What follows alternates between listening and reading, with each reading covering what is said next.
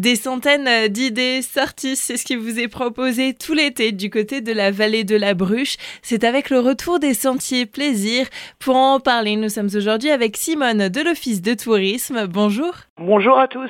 Les sentiers plaisir sont de retour pour une nouvelle édition, l'occasion de se balader et de découvrir le territoire de la vallée de la Bruche. Marcher pour marcher, souvent, c'est pas toujours fun, hein, ça peut être plan-plan. Et puis surtout, on risque de passer à côté de beaux moments vraiment incroyables parce que tout simplement, on ne connaît pas l'endroit. On n'a pas besoin de faire le tour de la planète euh, pour trouver de merveilleux petits trésors. C'est souvent très près de chez vous. Alors, ce que je vous propose, hein, c'est de sortir euh, vos godillots du placard, de commencer à les euh, dépoussiérer. Et dans la vallée de la Brouche, ce sont les habitants qui vous guident. Nous avons mobilisé pour cet été 60 bénévoles sur environ 110 sorties. D'ailleurs, on a déjà commencé c'est les premières pour vous faire découvrir la vallée comme vous ne la verrez plus jamais ou comme vous ne l'avez jamais vue. Alors euh, je vous donne juste quelques petites idées de sortie, hein, des petits titres bien évocateurs. Par exemple, vous en avez une qui s'appelle L'éveil des sens, l'autre c'est Cascade, les gens des traditions, La mer des roches, Le monde des abeilles, La ruée vers le fer. Ça donne envie, non? Plusieurs thématiques sont abordées lors de ces sentiers plaisirs